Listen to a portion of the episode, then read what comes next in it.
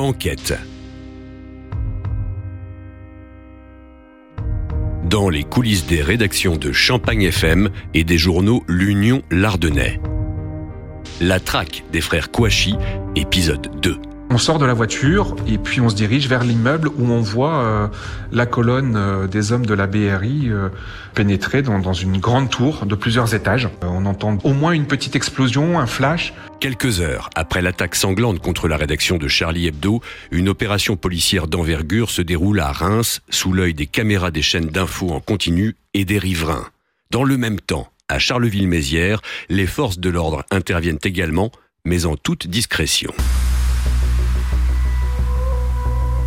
Il est 20h ce mercredi 7 janvier 2015 quand débute l'hommage aux victimes sur la place Ducal à Charleville-Mézières. Les journalistes de l'Union Lardennais sont présents. Ils couvrent l'événement tout en honorant la mémoire de leurs confrères morts le matin même sous les balles des Kouachi. C'est aussi à ce moment-là qu'une rumeur leur parvient. Un Carolo massérien pourrait être impliqué dans la tuerie. Attention, euh, la police cherche un Ardennais, euh, euh, le raid serait en route pour Charleville, etc. Après vérification, Thomas Delobel, chef d'édition à l'Union Lardennais, tombe sur le nom de Mourad Hamid. C'est un proche, hein, c'est euh, un des, un des beaux-frères euh, des frères Kouachi, puisque l'un des Kouachi euh, est marié à une Carolo et c'est d'ailleurs marié à Charleville-Mézières. Ça, on l'apprendra par la suite. c'est l'un des beaux-frères qui est Carolo, qui, qui, qui vit à Charleville, qui est recherché par les forces de l'ordre. c'est son nom et, et, même sa photo qui très vite ont fuité un peu partout. Une fuite, moi je pense organisée, hein, très clairement. Pourquoi? Tout simplement parce que apparemment les frères Kouachi ont, cité son nom pendant, euh, la tuerie. Euh, on parlait de lui. Voilà, donc forcément, euh, les policiers ont fait le lien et se sont intéressés à lui. Impossible de vérifier ces informations. Les sources habituelles ne répondent pas. Thomas Delobel et ses équipes sillonnent les rues de la ville au hasard pour voir si quelque chose se passe. À partir de ce moment-là, il n'y a pas 36 solutions. On est certes euh, bientôt en bouclage. Hein, il nous reste 2-3 heures pour boucler. Euh, mais comme toutes les, forces en présence étaient mobilisées déjà depuis le matin, euh, il y a une partie de l'équipe qui continue à rédiger euh, tout ce qu'on a pu recueillir dans la journée, notamment euh, bah, l'émotion qui a envahi Charleville et les Ardennes, les réactions, euh, pendant qu'une autre, une autre partie de l'équipe se dispatche partout en ville. Euh, il y a plusieurs voitures qui circulent partout dans Charleville, plusieurs voitures de l'Ardennais, jusqu'à ce que euh, presque à 23 heures, qui est grosso modo notre heure de bouclage, euh, ça y est, bingo, on remarque un dispositif euh, très particulier euh, qui ne se finalement ne se cachait pas, qui était avenue de Gaulle à Charleville, où on a une vingtaine de, véhicules banalisés de la police qui est stationnée là en file indienne. Ils attendent le feu vert pour aller investir quelque chose quelque part. À 23h30, le cortège se met en ordre de marche en direction de la Ronde Couture, un quartier populaire, une vraie ville dans la ville.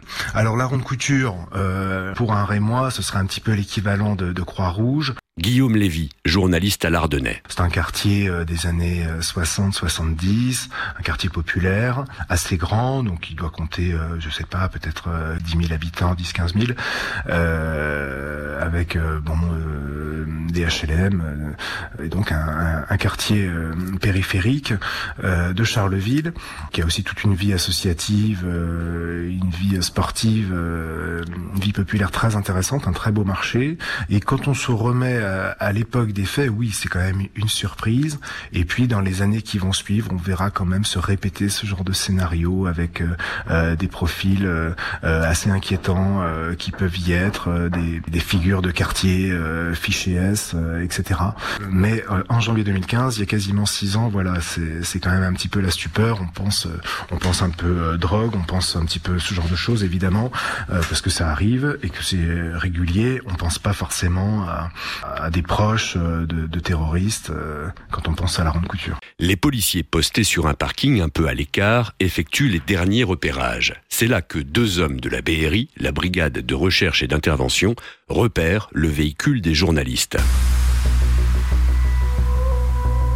On continue à les suivre et, euh, et être au plus près de l'action jusqu'à ce que deux hommes, euh, deux hommes encore une fois euh, casqués, encagoulés, armés de la tête aux pieds, sortent de véhicule et se dirigent vers nous et directement braquent leurs armes sur nous. On s'est retrouvés, mon collègue Aurélien et moi, avec les fameux points rouges comme on voit dans les séries télé. C'est pas que de la fiction. Les points rouges sur notre poitrine, euh, avec deux hommes visiblement très énervés qui nous disent vous êtes qui, vous faites quoi là? Donc évidemment, euh, tout de suite, on a décliné notre identité, présenté nos cartes de presse. Ils en ont référé euh, à leur chef de groupe, qui est tout de suite est venu nous voir et nous a intimé l'ordre de, de quitter les lieux.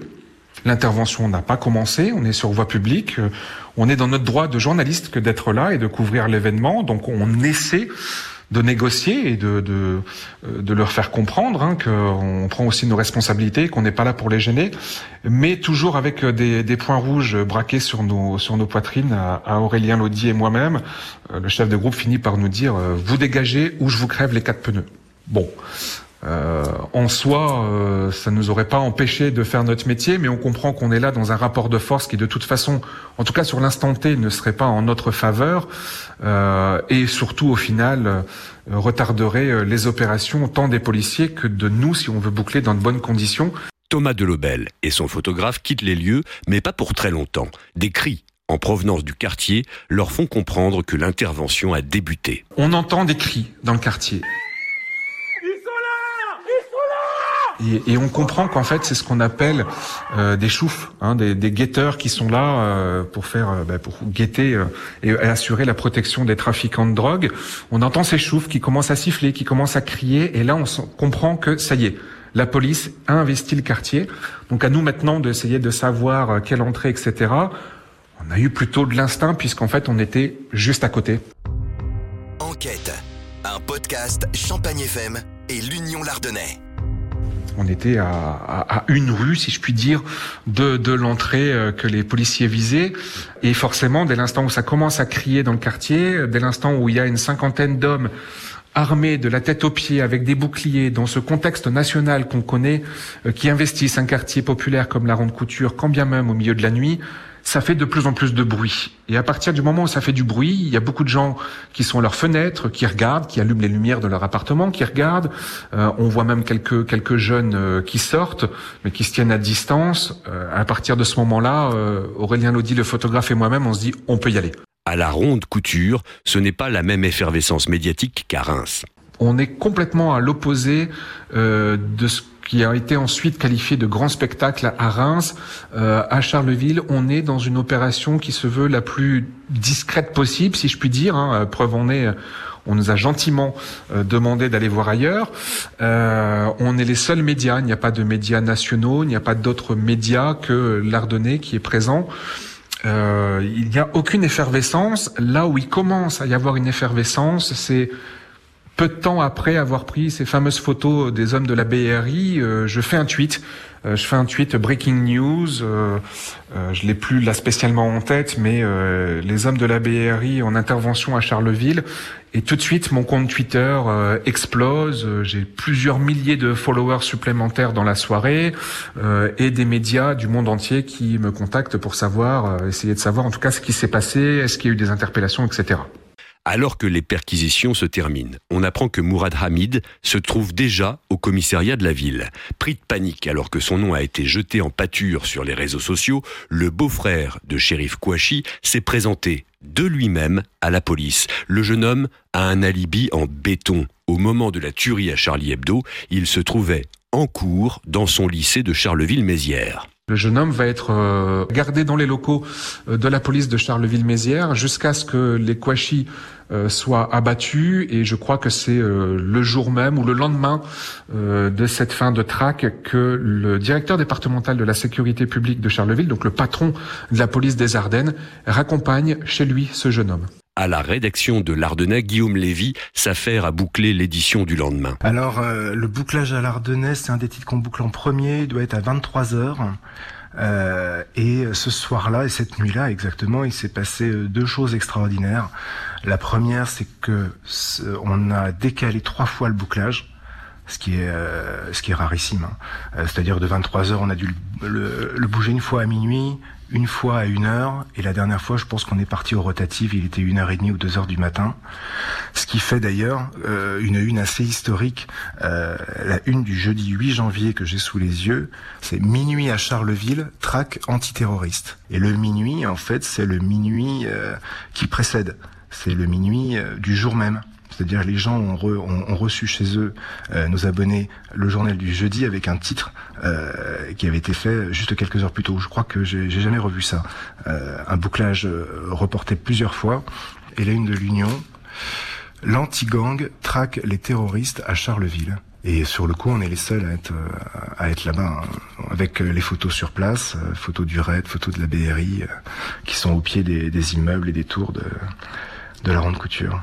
À 1h30 du matin, l'article part enfin à l'imprimerie. Mais le travail des journalistes se poursuit sur le web et les réseaux sociaux. Euh, le web a été très utile pendant ces, ces journées-là parce qu'en fait, du matin au soir, on pouvait nourrir le site internet, mettre des articles, et puis ensuite, on, pour le journal papier, euh, on, on gardait euh, le plus, euh, bah, le, le, meilleur, le, le, plus fiable, le plus d'actu, parce que mine de rien, entre 8 heures du matin et minuit le soir chaque jour, eh ben l'information évoluait à toute vitesse.